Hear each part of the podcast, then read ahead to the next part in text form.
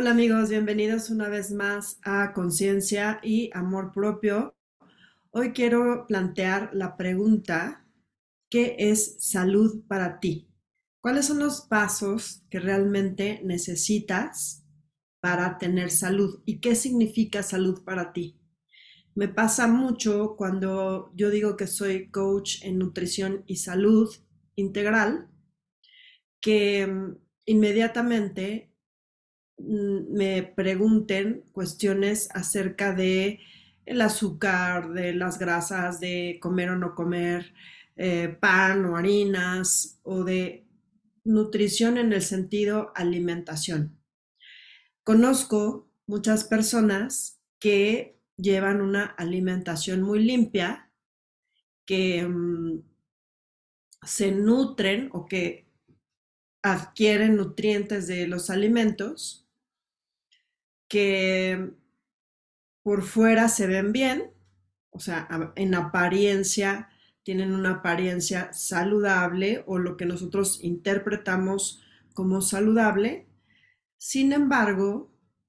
muy pocas veces consideramos cuestiones muy importantes en la salud como son la conexión, es decir, la conexión con otros seres humanos, el realmente sentir que formamos parte de algo, el sentido,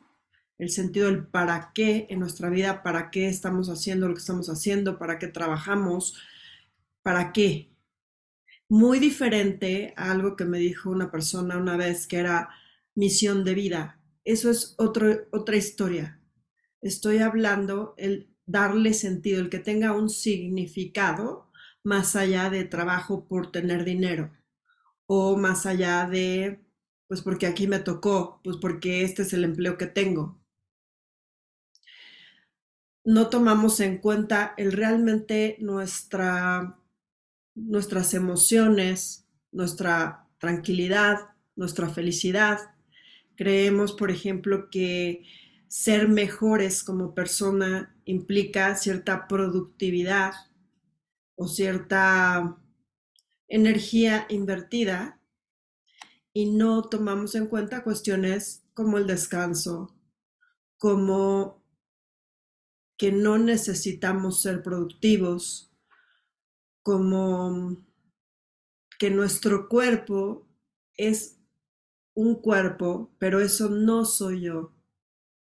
Yo no soy mi cuerpo. Muchas veces nos medimos con respecto a nuestro aspecto, cómo nos vemos, si tenemos sobrepeso, si no tenemos sobrepeso, si tenemos celulitis, si no tenemos, si ya nos salieron arrugas o canas o ya el cuerpo empezó a descender de alguna forma. Y nos medimos por muchos parámetros que sí son parte de nuestra expresión, sin embargo, no son nuestra esencia. Entonces, retomando la pregunta inicial, ¿qué es salud realmente? ¿De qué se compone la salud? ¿Qué es nutrición? Yo podría comer perfectamente, eh, comer todos los grupos de alimentos, comer de una forma balanceada,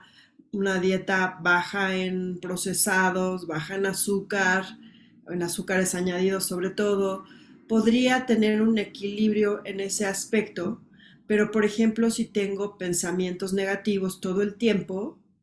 mis células van a seguir recibiendo la información tóxica. Y mis células no distinguen si, si, esto lo están recibiendo de un alimento o lo están recibiendo de un pensamiento o de una relación que de alguna forma me está afectando o haciendo daño, o de dónde proviene este tóxico o este transmisor o estos mensajeros que se generan a partir de la tensión, del estrés, de la incongruencia con la vida o con tu propia esencia y de tantas, tantas cuestiones que no tomamos en cuenta. Entonces, Obviamente no estoy diciendo que te alimentes de lo que quieras y comas lo que quieras, sino simplemente que la alimentación es un aspecto de la nutrición. Y que nutrición no solamente es eh, lo que ingiero, también puede ser lo que veo, por ejemplo, si me pongo a ver noticias o series de violencia o me pongo a tener esos pensamientos negativos, catastróficos, pesimistas, todo eso es una información que yo le estoy dando a mi cerebro y que de alguna forma está interpretando que hay amenazas, que está produciendo hormonas del estrés y que al final de cuentas está afectando mi salud. Entonces, contemplar que hay diferentes aspectos en esta salud y también lo que está en tus manos, pues realmente hacerlo. Cuestiones como esta. Por ejemplo, si me voy a dormir a las, o apago las luces o las pantallas a las 10 de la noche, bueno, por lo menos que a las 8 o 9 de la noche ya lo que estés viendo o lo que estés leyendo, lo que estés metiendo como información, ya no tenga estas cargas de violencia o de negatividad. Tratar de,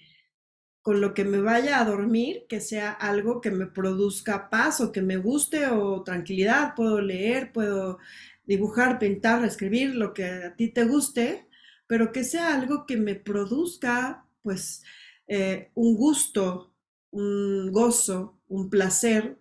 y no tanto algo que me, que me deje atemorizada y que entonces me conduzca a tener pesadillas y que por lo tanto pues yo no logré descansar. Lo mismo que te decía de las pantallas, si voy a dormirme a las 10 o, o a tener este compromiso de a las 10 de la noche no tener ya pantallas, pues entonces sí tener una rutina de sueño en la cual yo voy adaptando a mi cuerpo a que se vaya preparando para el dormir. Generalmente esto naturalmente se hacía por la oscuridad. Ahora pues con la luz eléctrica pues podemos vivir entre comillas de día toda la noche pero la idea es respetar dentro de lo más posible estas situaciones que nos ponen en un contexto de que vamos a tener eh, un sueño reparador. Y lo que te decía en uno o dos programas anteriores, que por ejemplo eh, es muy buena una práctica de meditación y yo te la recomiendo eh, diariamente,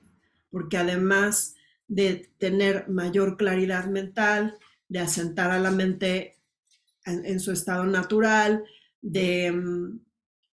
de tener un poco más de conciencia de ese discurso y esas tendencias que tengo a nivel mental, pues también esto me va a servir como para enfocarme, para dirigir realmente y encauzar, tener ese para qué, encauzar mi energía y mis planes y mis proyectos y todo lo que yo hago. Es muy fácil distraernos, es muy, em, de por sí, pues es muy difícil lograr una, una cierta estabilidad en ese, en ese continuo mental. Pero si de alguna forma tenemos esta disciplina, pues más o menos podemos identificar, ir identificando cuándo es que estamos teniendo una claridad mental y cuándo es que ese discurso o ese estrés nos está ganando. Entonces, el, poder eh, pues estar conectando continuamente con esta práctica, con esta meditación, con esta respiración, con este estar presente realmente, pues me va a ayudar en muchos aspectos también a no distraerme, porque nos pasa como seres humanos, y es normal, que si conocimos a alguien y entonces ya pues nos enamoramos, o que si em, nos invitaron a la fiesta y entonces el sábado domingo ya te desvelaste, ya no meditaste, ya no hiciste ninguna práctica que calmara tu mente, ya simplemente te fuiste con ese ruido, que mm, no nos gusta el silencio, que esa es otra, que nos distraigamos fácilmente con cualquier cantidad de actividades y de pensamientos que nos alejan de esa conexión. Entonces, sí es muy importante estar retomando diariamente esa conexión para, pues, dentro de lo que está en nuestras manos, porque obviamente no podemos controlar la vida, pero dentro de lo que está en nuestras manos, pues podemos tener cierta estabilidad o cierta dirección en lo que a nuestra conciencia se refiere. Y también en este aspecto de salud que te decía en programas anteriores, está el, el que está, valga tantos estás, pero que es bueno tener esta práctica de meditación, pero que no te va a servir o no va a ser tan fácil cumplir con ese objetivo de calma mental y claridad mental si yo estoy con muchos pensamientos atiborrada, con angustias, con preocupaciones, con apegos, con eh, envidias, con eh, chismes, con eh, tomarme las cosas personal, con contenido mental que de alguna forma me está agobiando, me está ahogando. Y para eso, pues sí es necesario un desahogo mental que obviamente siempre es recomendable tener terapia, pero que si no estás teniendo terapia por alguna razón, pues a lo mejor puedes utilizar prácticas como las que te he hablado de la escritura libre y realmente vaciar ese contenido para que no sea lo que domine en tus tendencias. Acuérdate que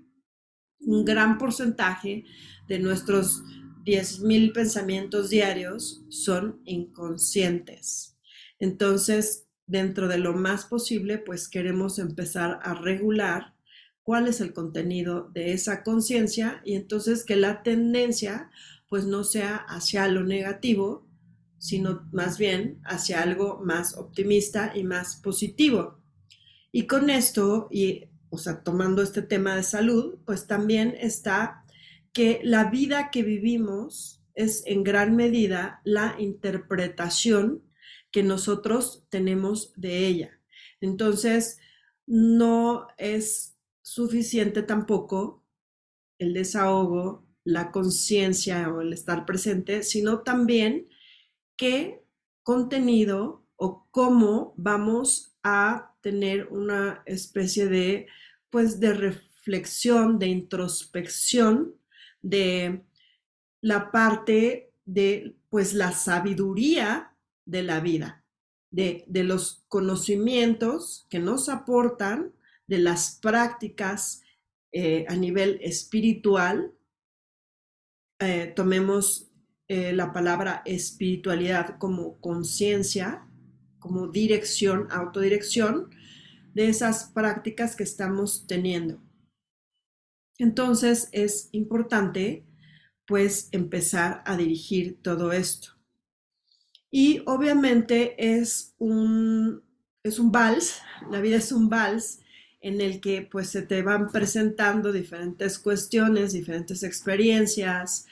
eh, imprevistas siempre, porque todo está cambiando continuamente. Y es este estar conectando y retomando día a día qué es lo que sí quiero, qué es lo que sí importa, qué es lo que realmente a la larga me va a traer un bienestar duradero, que me va a traer salud,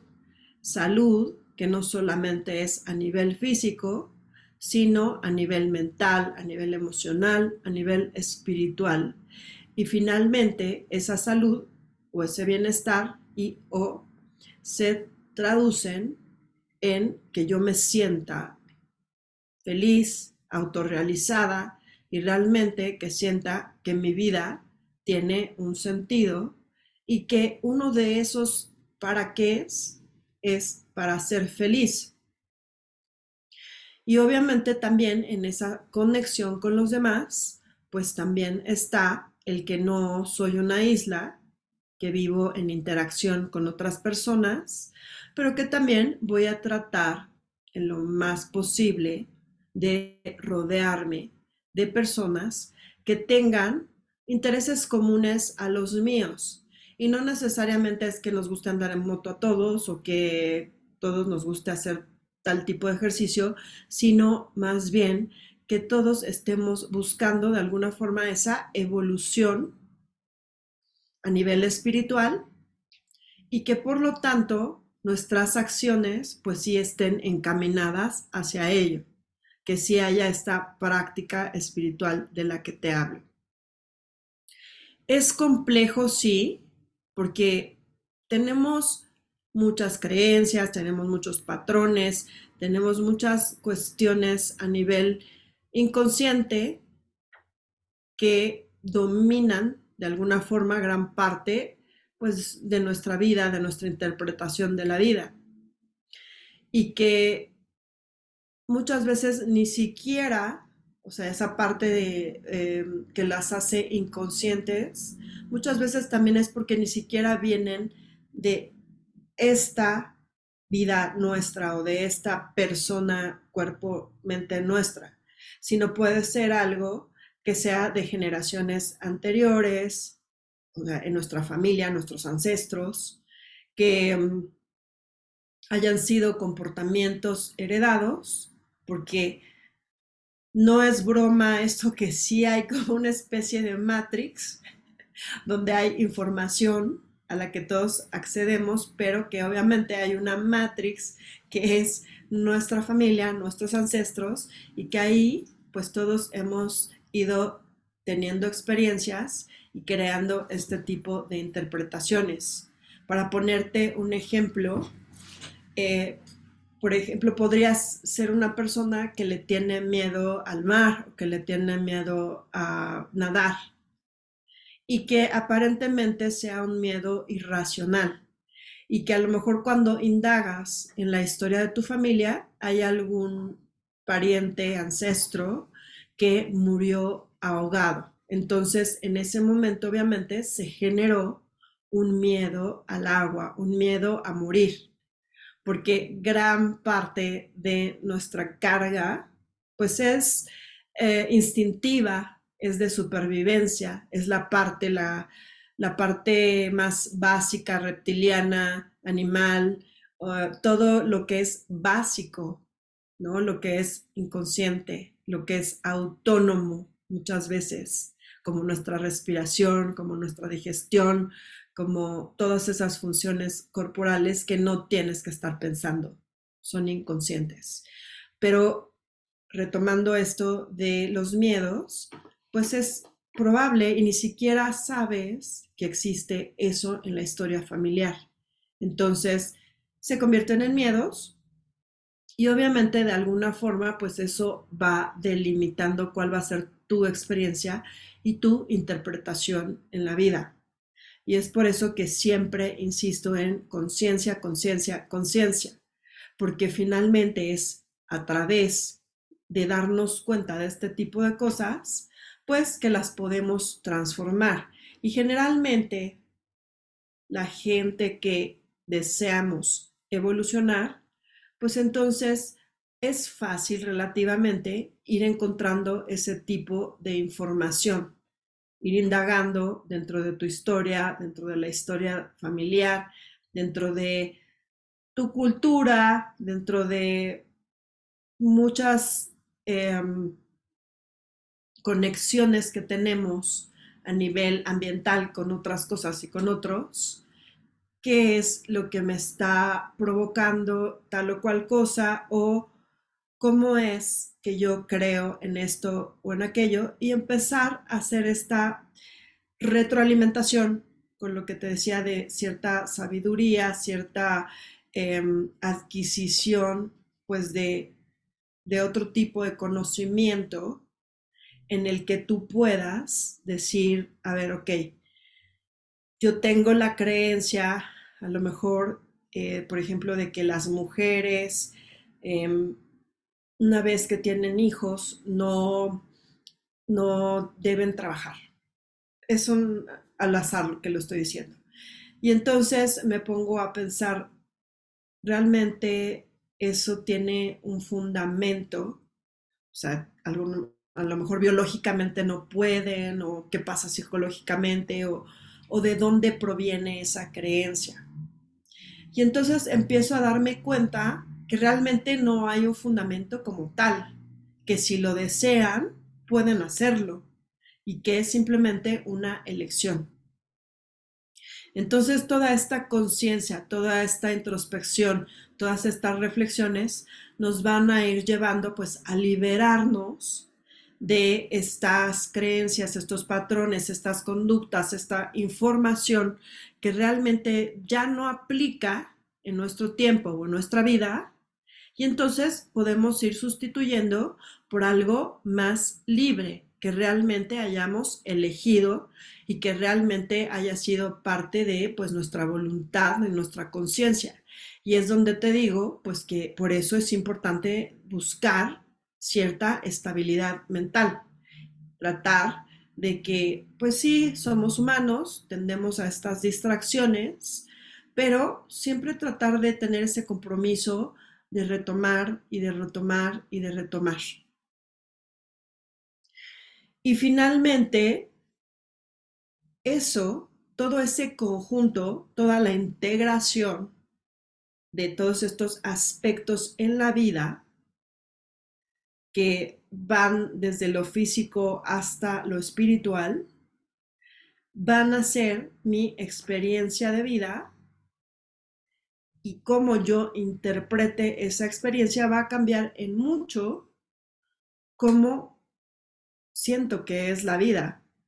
cómo experimento realmente la vida. Y es la libertad, esa es tu libertad, ese es tu derecho, el famoso libre albedrío, el que yo decido muchas cosas. Tú decides muchas cosas y tú tienes el poder, el poder en el sentido de la capacidad de dirigir esa experiencia. Y entonces, siendo esto tan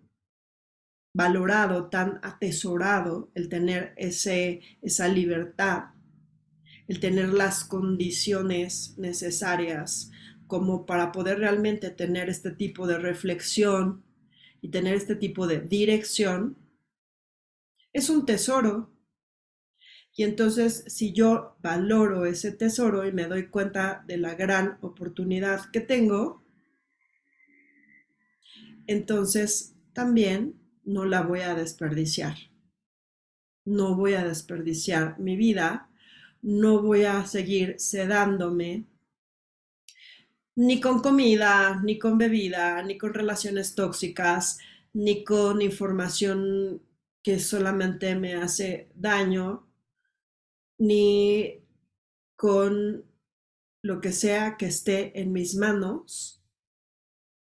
que yo pueda elegir que no voy a hacerme daño de ninguna forma y que al contrario voy a promover esa, ese gozo, esa bondad, ese aspecto positivo de mi vida y voy a hacer uso de esa voluntad para un bienestar, claro que primero es tuyo, pero al final de cuentas termina siendo un bien superior, un bien común. ¿Y qué es salud para ti? ¿Qué, qué significa realmente para ti? Y descomponlo porque para eso es que analizamos, para, para realmente tener como esta perspectiva más amplia de las cosas, qué es salud física para ti, qué es salud emocional para ti, qué es salud mental, qué es espiritualidad en tu vida. No necesitas creer en Dios para tener espiritualidad. Te dije, espiritualidad es una conexión y es una conexión en la que estamos asumiendo que en nuestra esencia más pura somos seres iluminados y tenemos bondad y no hay esta parte eh, maliciosa, contaminada o esta creencia de que estamos defectuosos, no, no, no, sino más bien somos em, esa esencia, esa conciencia pura.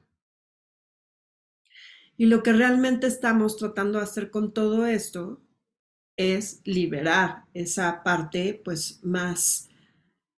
real de mí, más em, trascendental. Y bueno, dime, tú dime para ti qué es salud. Esto fue conciencia y amor propio. Nos vemos en una siguiente transmisión.